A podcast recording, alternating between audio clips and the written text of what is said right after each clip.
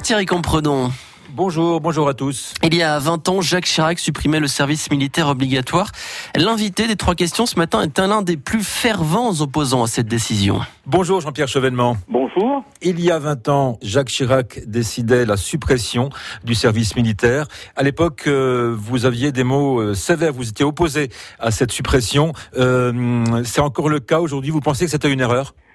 Pense que c'était une erreur. Je l'ai dit à l'époque au président Chirac, qui était venu à Besançon, et je lui ai expliqué que ce serait très mauvais pour la cohésion nationale, et qu'on ne pouvait pas tout subordonner aux OPEX, aux opérations extérieures. De toute façon, il était très facile euh, d'avoir des, des formules de volontariat service long qui permettraient de conserver pendant 18 mois, 24 mois, voire au-delà par des formules d'engagement, à des jeunes que le métier des armes tenterait.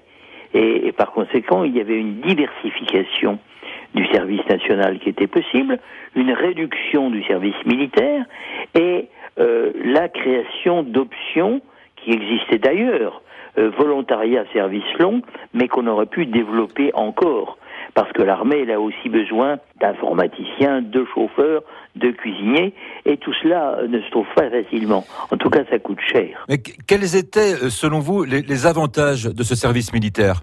Ben, ça permettait à des gens de toutes conditions, de toute classe sociale, de se rencontrer. Ça fortifiait la cohésion euh, civique de notre peuple, qui en a bien besoin. Hein.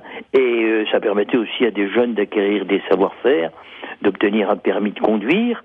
Et j'ajoute qu'aujourd'hui, un service militaire court, vous savez, il faut très peu de temps. Hein, disons, en, en quatre mois, on forme un fantassin.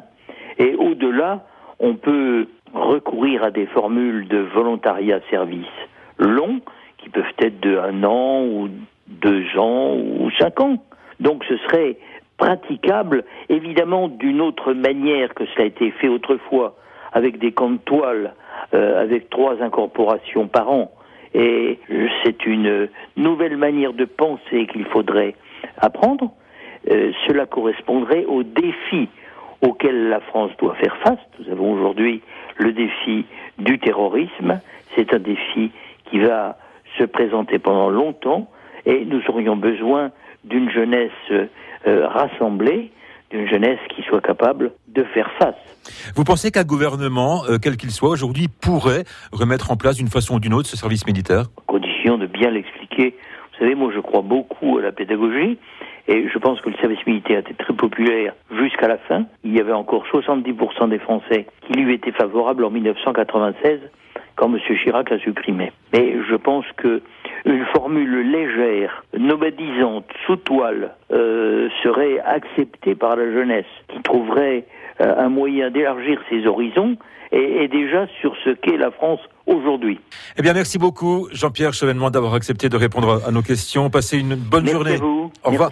Et tout à l'heure, à 8h20, vous réagissez en direct sur France Bleu Belfort en Bélière. Est-ce que vous, chez vous, vous regrettez le service militaire? Eh bien, appelez-nous dès maintenant pour nous le dire à 03 84 22 82 82. L'invité en trois questions, le replay sur FranceBleu.fr.